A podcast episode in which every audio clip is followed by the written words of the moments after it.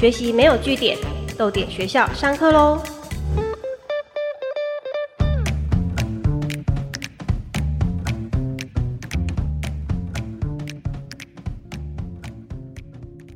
大家好，欢迎来到豆点学校，我是主持人刘子瑜。学习没有据点，欢迎加入我们的行列。很开心可以担任豆点学校第二季的主持人。在第二季的十集里，我会邀请十位我很喜欢的特别来宾，和他们一起讨论不同层面的性别议题。如果你听了节目有任何想法，欢迎到豆点的社群媒体留言，加入我们的讨论哦。这一集的特别来宾是我在东华创音所的好同学，同时也是结合阅读的香氛品牌一读的负责人马千惠。我们先请千惠跟大家打声招呼。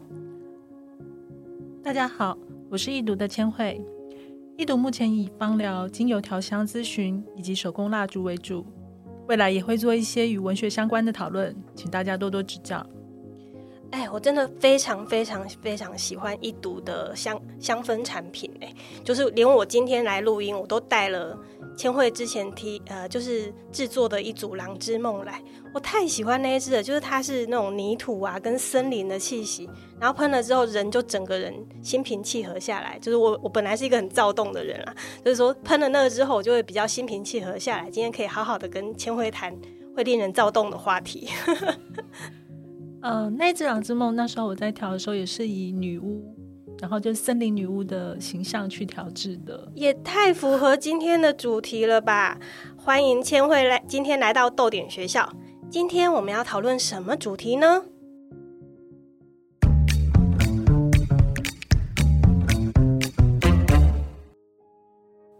请问大家，为什么女演员年过四十就只能演巫婆或是坏皇后呢？没错，这就是今天要讨论的主题。这个疑问来自地表最会演戏的梅丽史翠普。她曾经在一次访问中提过，自己四十岁的那一年就接到了三个、三个哦，三个要她扮演女巫的邀约。她自己在访问里也说，她认为这个代表了好莱坞对四十岁演员的看法。我个人是觉得，好莱坞在某种程度上也影响了，或者是展示了资本主义世界的当代主流文化。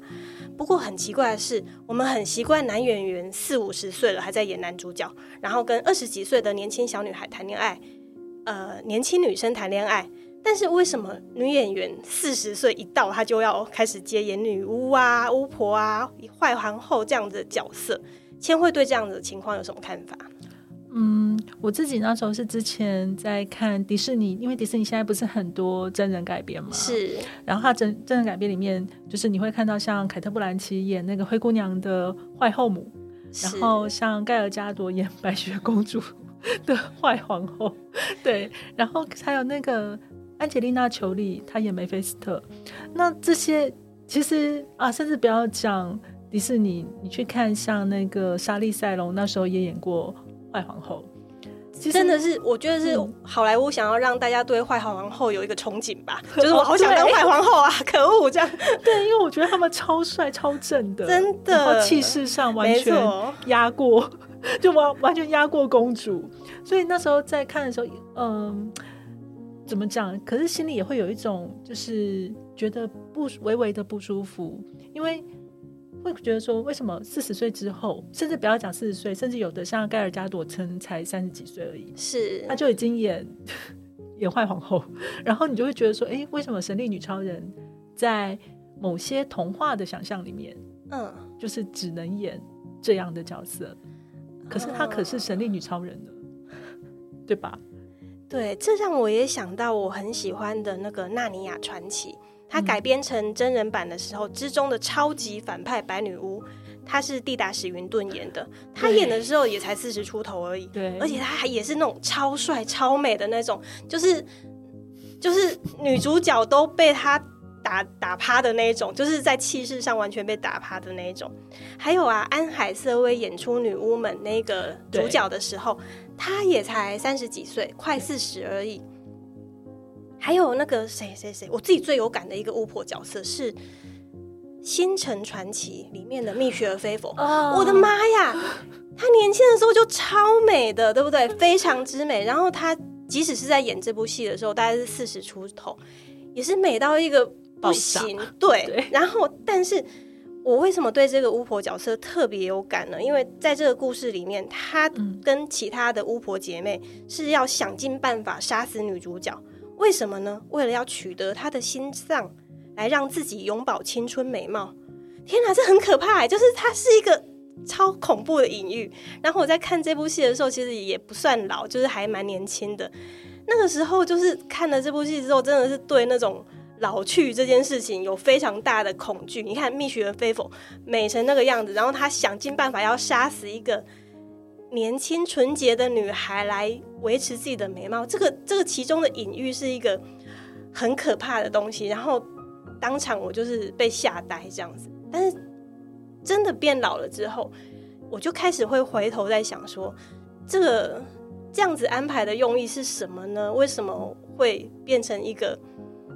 为什么不是一个年华老去的男人想要杀死年轻可爱的小鲜肉，然后来让自己拥抱什么精力之类的？对，他就不是这样子的安排。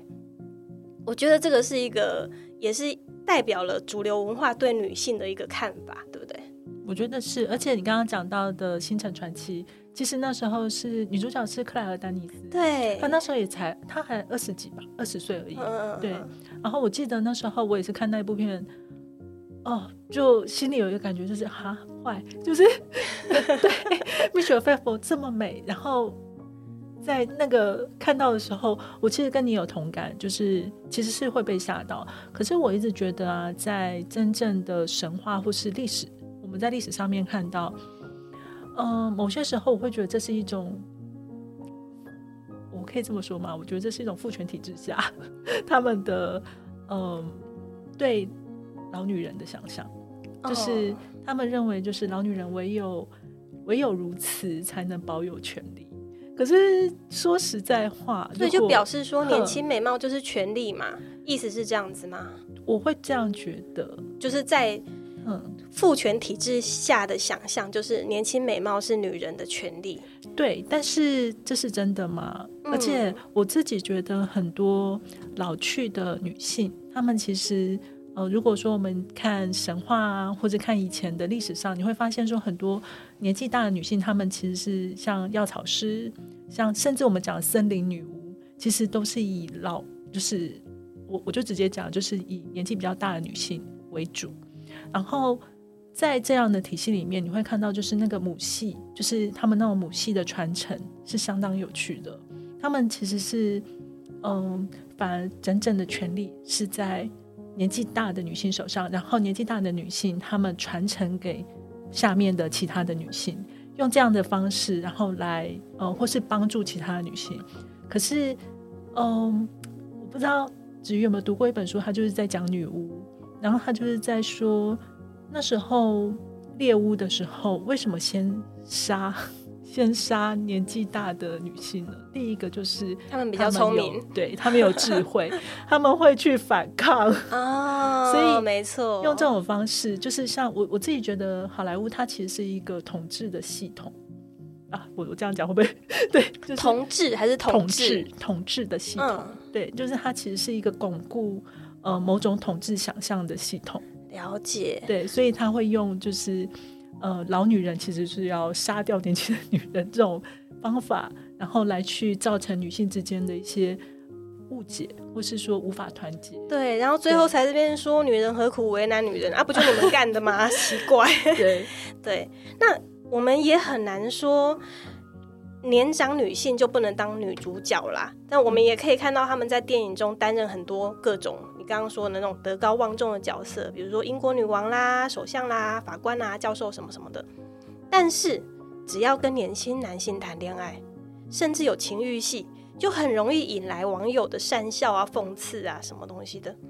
所以，呃，我想我们都可以感觉到说，年轻年华不在的女性容易被归类到某一种刻板印象中。然后年轻貌美则会归类到另外一种刻板印象，然后电视、电影这些主流的文化就是在造就这些刻板印象，复制这些刻板印象，传播这些刻板印象，然后强化了社会文化里的这些刻板印象的力量，变成一种恶性循环。你会觉得这样子恶性循环要用什么方式来打破会比较好呢？哇，超难的，是 哇，我觉得当然了，如果有可能，其实让嗯。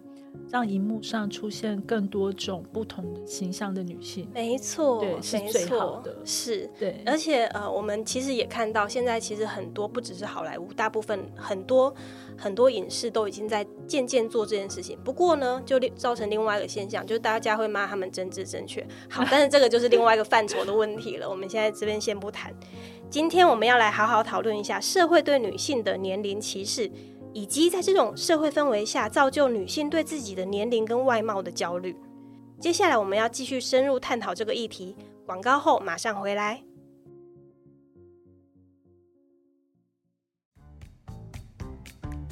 好消息，好消息！豆点青春选读系列开跑啦！打头阵的是芥川龙之介。青春选读芥川龙之介短篇小说选收录了《罗生门》《鼻子》《宇宙》和《细作》三位。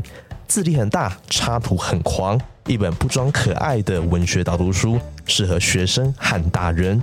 欢迎来读芥川和时代的对照，寻找你心底的龙之介。记得去你喜欢的书店买哦，别担心，这本也有电子书。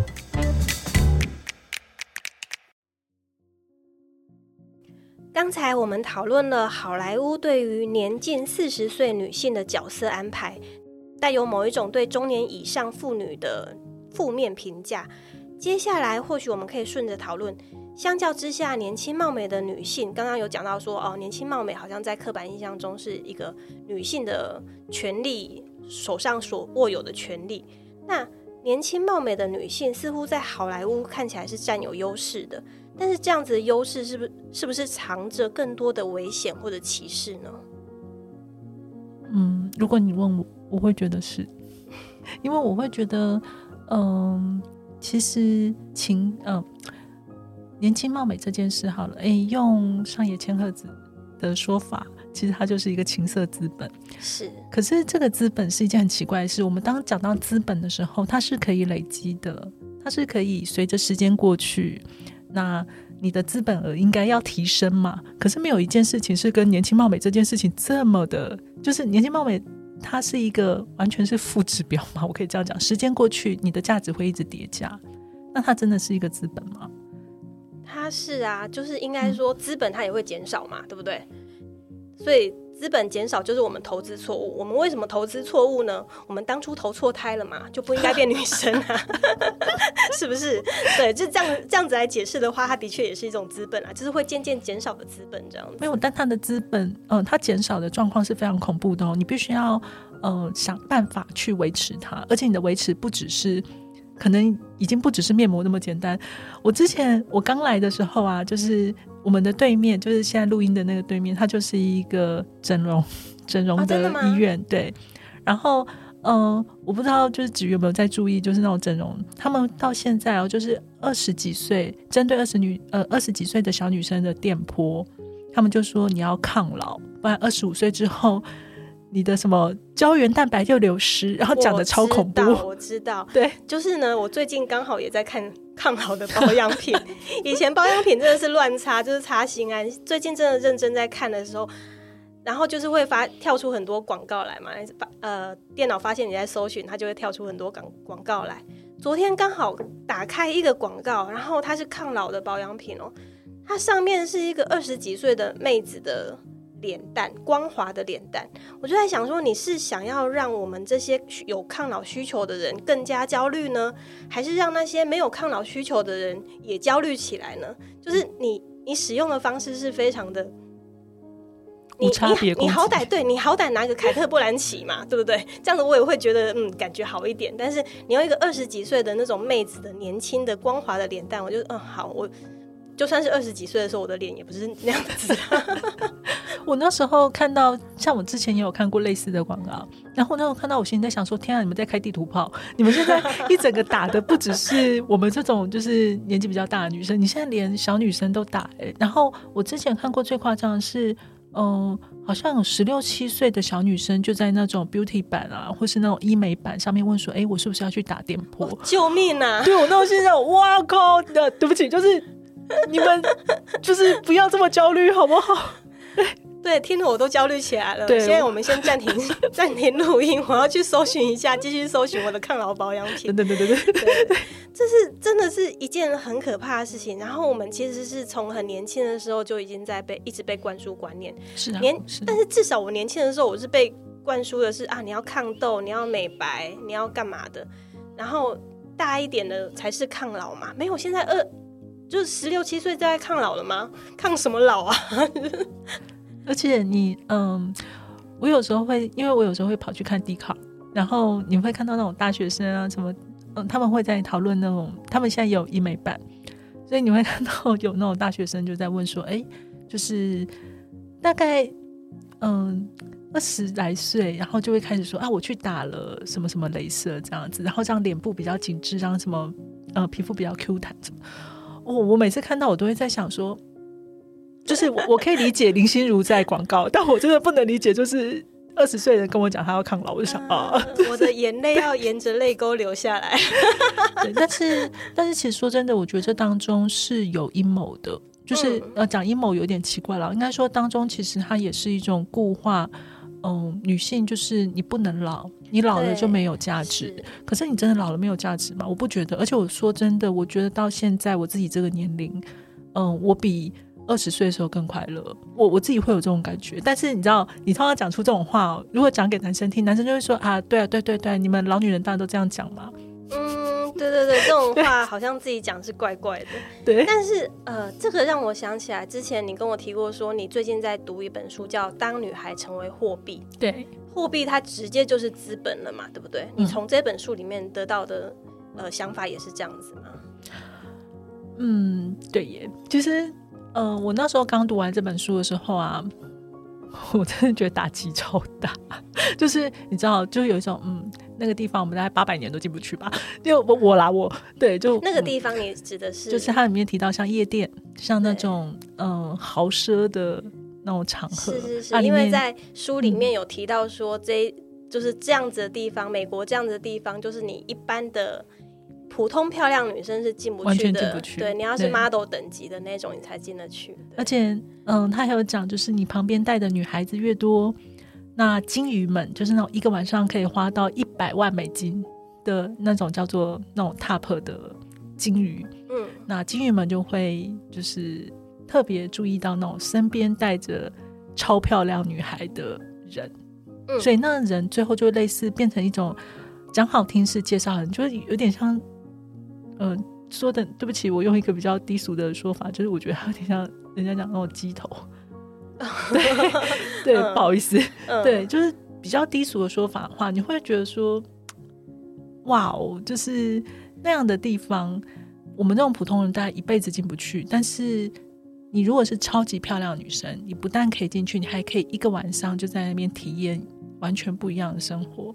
可是那也仅止于。你年轻貌美的时候，然后那个作家也很有趣，因为那个作家他本人也是嗯曾经当过模特儿，所以其实我觉得他印证了所谓的双重不公嘛。对对对对对，因为呃只有他这么漂亮的作家才能进得去那样子的地方去理解以及做填调，就是像一般的作家如我这种人是进不去的，因为就是已经年华老去，然后又。不漂亮、不高挑之类的，他们就会把把我们这样子的人排除在外。尤其我们又是黄种人嘛，对不对？嗯，我们又是少数民族，是对他们来说啦，少数民族对。对，那但是我觉得有呃，那个时候我在看这本书的时候，有一个深刻的感觉是，台湾的网络圈有一很爱讲一句话，叫做“包包换包包”，嗯，就是呃。只拿来嘲讽说年轻漂亮女生爱慕虚荣，拿身体去做交易换一些物质回来。但是书中描写的那些真正的有钱人，是把美貌拿来虚值浪费的。对对，这是这个是一个，我只能说包包换包包这种东西，就是台湾人可能觉得啊，这个嘲讽性意味十足啊。但是实在是被贫穷限制了想象力呢。我会觉得说他们的这种。对大家对年上女性的刻板印象就是变成很会算计、很邪恶，所以你应该要去当女巫。那对年轻女生的刻板印象，好像就是包包换包包啊，爱慕虚荣啊等等的，听起来好像都不太好哎。就是我们女生就是一辈子，不管是哪一个年纪，就要活在那种不良的刻板印象里面吗？就是好像是某一种原罪，是吧？嗯，但我我真的觉得女生其实是不用这样活，对，真的不需要。而且，呃，像刚刚你提到那个包包换包包。我就想到，就是哦，我因为我很喜欢看实境节目，就是那种实境秀，然后我就有看到那个超级名模生死生死斗，对，就是我一下忘记他名字。嗯，他第一季里面就有一个场景，是这些要当要竞争超级名模的女孩们，她们必须要去陪吃饭，嗯，然后让陪吃饭的男人来帮他们打分数，然后里面就真的有一个女生，等一下，等一下，在电视上公然陪吃饭吗？是啊。哇哦，嗯，然后而且里面真的有一个参赛者，他就从头到尾臭脸不讲话。那我我也臭脸啊，可是他就被评了最低分，没有人选他。嗯，好，对不起，我是最低分。没有，但最后就是，当然后来第二季、第三季之后，你就没有再看到这样的赛制。可是他第一季出现这样的赛制，我觉得这个赛制超级明显的把模特的生活的。某一个部分，也许就是很写实的铺露在我们这些观者面前。我猜他们可能是被骂了，所以拿掉这个赛制啦。不过坦白讲，他们一开始会觉得这个东西可以直接拿到电视上来公然演出，应该是大家都觉得哎没有问题啊，因为我们本来就是这个样子啊，这种状况下的。而且应该是他们真的有这样子的，你知道，就是是太可怕了，嗯。可是，呃，我自己会觉得说，就是男人，因为我们在看那一本书，就是呃，当女孩成为货币。其实我们在书里面也有读到，就是当你是一个呃有钱人，你身边聚集了这么多貌美女孩的时候，其实它也代表了是，呃，这个男人他有多么的厉害，他有多么他的财力到某一种程度，他才能够有呃如此。貌美的女孩们群居着，就是一个后宫的概念。对，然后所以反而因为这样，这些其他呃财力不如他的男人，或是其他有求于他的男人，就会特别的依靠过来。那在这样的情况下，其实呃反而是那个男人利用所有的美丽的女孩们来巩固了自己的地位。所以其实对男人来说，反而是女孩子衬托了他。所以其实男孩啊，男人们是在拿女孩当做他们自己的资本。对对，所以说女孩的资本最后还是为男人所用嘛。这样是我那时候读到那边说，我的脑袋直接浮现的一个画面就是，它就是一个垫脚石。是，对，就是女性的貌美其实就是那个垫脚石。对，关于美貌是个资本这件事情呢，我们稍微休息一下，等一下回来，我要和千惠继续讨论。老少恋的这个议题，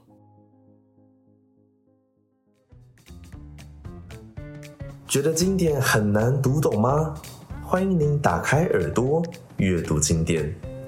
五月五号，礼拜五晚上七点到九点，在桃园市立图书馆新总馆微光厅，演员陈玉婷和师大英文系黄涵瑜教授用读剧的方式陪你深度讨论。欺负小动物是会有报应的。谈爱伦坡小说《黑猫》中的酗酒、暴力与幻觉。欢迎上豆点或桃园市立图书馆官网查询详细资讯，报名抢位哦。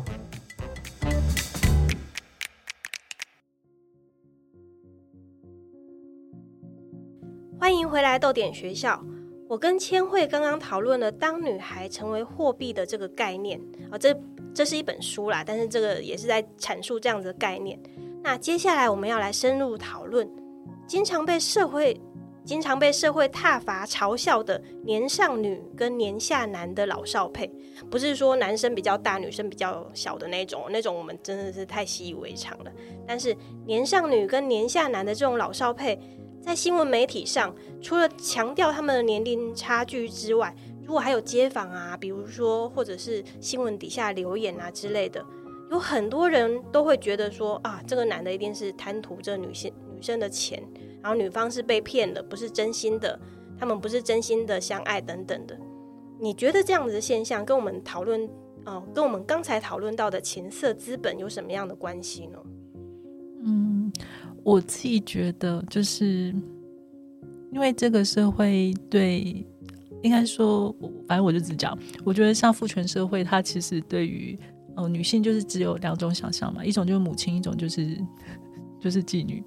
那在这样的情况下，其实，嗯，年纪大的女性，如果说你年纪大，那你安安静静的当阿妈或是当母亲。那你就是拍拍手，给你好棒棒。可是如果说你年纪大还要跳出来，然后争取一些权利的话，那你就是不好意思，就是只能当巫婆。就像那天我看完一部电影，就是嗯，也是你推荐的，就是那个高潮速哎高潮速成班，是对高潮速成班。我看完的时候，我好喜欢那部电影，然后我就立刻上网去找影评，我就看到一个。男生在电影呃，他的影评的第一句话就写说：“哦，他很喜欢这部电影。”我想，哇，这个男生不得了。然后下面就写说，里面的女主角没有像上野千鹤子那样子那样的女性主义者，呃，一出来就挑拨男女感情。然后我就笑爆，我就觉得就好，对，对我就笑爆。然后我就想说，OK 哟。然后我就觉得，其实像上野千鹤子这样子的女性，其实她就是。哦，年纪比较大，却又愿意站出来讲一些什么。然后你知道，就是呃，这个社会对愿意讲话的女性是非常残忍的。就像，甚至我们在神话里面就可以看到，在神话里面，你讲话最后就会变成牛，就是变成牛，对，变成那个 E O 嘛，E O 它就是对被变成了牛，不然就是你就会变成 Echo，Echo 就是回音嘛，你就会变成一个回音。就只能重复别人说的话，哇塞，听起来在父权里面、父权社会里面超赞的啦！就是女生就是一直重复我讲的话就好了，超赞这样。但是就是你只要开口，你就会受到惩罚。简单说是这样，所以其实一直到现在也是啊，一直到现在，嗯，你在网络上看到，甚至就像呃郑家纯，他另外一个名字就是鸡鸡排妹。嗯，他只要开口讲什么，你就会看到哇，他下面那个洗版呐，是，对，就是各种，然后都是男性对他的各种，所以有时候，但他讨论的议题其实是很严肃的时候，对你就会发现没有没有人要跟他讨论，下面就是一堆，然后各种，就是对我就会觉得，嗯，就愿意对这个世界对愿意开口讲话的女性，有时候是非常残忍的。然后像你刚刚提到，就是嗯。对于就是这种老少配，就是老的年纪比较大的女性跟年纪比较小的男性的恋爱，最后又变成一种奇观，对奇观式的东西，对他就会说一种奇观话，然后就是说哇，这个男人一定，然后他晚上难道可以七八次吗 之类的？我就觉得哇，就是这个世界的，就是大家的呃想象力都非常丰富啊。是，对。其实我刚刚我回应一下刚刚说的那个高潮速成班，它的剧情是一个大概六十二岁的退休教师 Nancy，然后她是艾玛汤普逊饰演的。她在丈夫去世两年之后，决定请来年轻迷人的性工作者 Leo，然后来弥补她结婚三十年来从来从来没有获得性满足的这个缺憾。那当然，这个戏的女主角。就是实实在在的抵抗了我们节目一开始提到的年纪大的女性只能当巫婆的这个困局。那在这个戏里面，我们也看到她，就算是下定决心找来一个超帅的性工作者，她还是担心自己身体太胖、太老、太皱，然后会让对方硬不起来。即使都已经到这个地步了，她都已经下定决心花钱去请来这个性工作者了，而且她又。看戏里面，他应该是花了蛮多钱的，但是他还是很担心。他不是他不是像我们看到的那种呃，男生比较年纪比较大，女生年纪比较小的状况下，就是你出现的是欲望，而不是自卑。在艾玛汤普逊他饰演的那个角色里面，他是先自卑。那这个东西其实非常非常符合我们，不要说是年长女性，我觉得是所有女性的。概念就是我们会对自己的身体无论你是什么样的身体，都会感到不满意，而不是去不满意对方的身体这件事情。你会有这样的感觉吗？会啊，这不是很对，就是很我有时候对我有时候觉得我们好像就是被这个社会 PUA，就是嗯，因为这个社会都会先讲嘛，就是你如果是一个女生，你就必须是一个完美的女生，但这个完美这个东西太恐怖了吧？因为就是没有，他们现在更狠，他们会告诉告诉你说，你不用完美啊，但是你要抗老了啦。呃，就是现在的话术比较聪明一点了，而且我觉得现在更恐怖一个是他们会讲说你要管理皮肤管理，我想体态管理，对，该死的。对，你要管理你自己，你没有管理好你自己，你怎么可以这么胖？你这么胖就是没有管理好你自己。嗯，对，感觉上已经变成一个人格的疏失了。对对，然后我就会觉得说，OK，有有有事吗？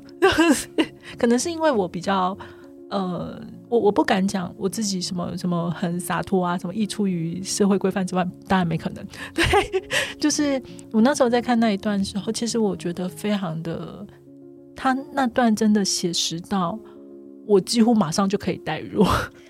对我懂，完全懂。虽然说 Leo 是一个这么的呃专业，我真的觉得他超专业的，我相信他那个钱花的超值得。对，但是在你看到、你在一个专业的呃工作者，就性工作者的前面，你我们如果说是。呃，有一些人的想法里面，他可能就会觉得说，花钱是大爷嘛，你应该要来服务我啊。可是没有，你看到艾玛汤姆逊在那个当下，他第一个想到的是没有，我就是有白白肉，我就是有凸肚子，我就是啊，也许我的小腿还蛮好看的。嗯，对我觉得那几段，嗯、像我之前在读你的作品，就是那个《女神制作餐》，对，里面有一篇荔枝，我很喜欢那一篇，因为那一篇其实很多东西就是是现在女生的焦虑，应该说，嗯、是女性在面对很多，就是你要把衣服脱掉，你要坦诚的面对另外一个人的时候，那个瞬间你会有焦虑，因为所有的嗯、形象，就是所有的事情都会，嗯、或所有的声音都会告诉你说，你要完美，对。你不够好。对你不够好，你胸部这么小，你胸部这么大，就是你胸部不论大小都会有人讲。对对对对，对，然后你的屁股这么小，你的屁股这么大，你的屁股有赘肉，然后身边上面有橘皮，哦、c o m e on，就是永远没完没了的状态。对，对，但是呃，我觉得，嗯，我想要补充一点是，我在看完这部戏之后，我也去搜寻了一下，然后我看到艾玛汤普逊他在一个访问里面说了这样一段话，我就是念一下好。他说：“如果你想改变女性身体的荧幕形象，你就要去成为改变的一部分。”嗯，没错，我觉得这这件这句话真的是很动人。然后，对，就是他不是只是认为说那样子一幕形象是主流文化的复制与压迫而已，他去改变它。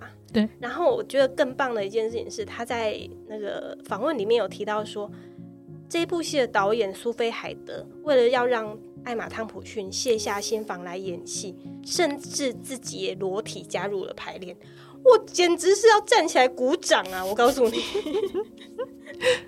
这实在是太呃，是这部戏它本身就是一个非常令人激动的激动的存在。我们刚刚也有讨论到说，这呃这部戏的最后一个画面很棒，对你，要不要说说看？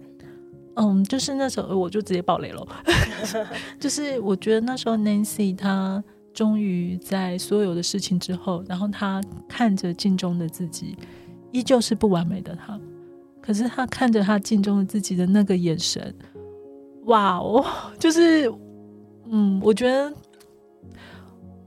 我觉得那样的眼神其实真的很美，而且我认真觉得，呃，性关系其实就是人与人的关系的一种。是，然后，因为我自己有没错芳疗师的身份，嗯，我会觉得芳疗师里面常常就我们常常讲一句话，就是当你碰触人的身体，你就可以碰触到人的灵魂。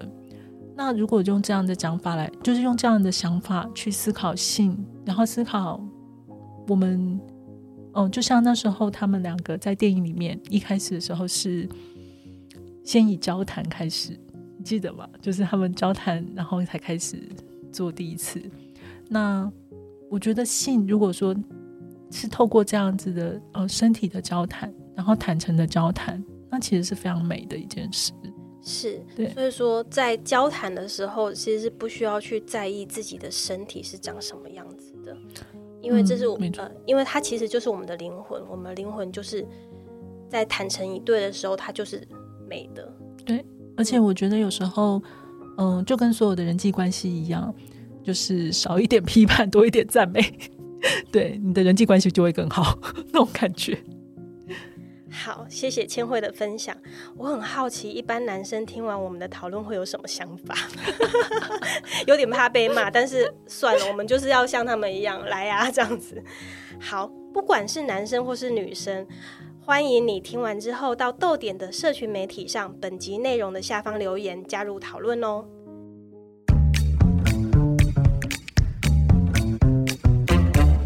今天豆点学校邀请千惠来讨论，为什么女演员年过四十就只能演巫婆或是坏皇后？我觉得现在大家都知道说要尊重、爱护自己的身体，不要被年龄跟外貌焦虑牵着鼻子走。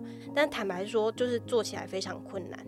就是就连艾玛汤普逊，她要演这样的戏，导演都要自己裸体上阵陪她去排练，去解除她的心理压力。所以他做起来就是很难嘛，因为社会文化就跟我们所知不一样嘛。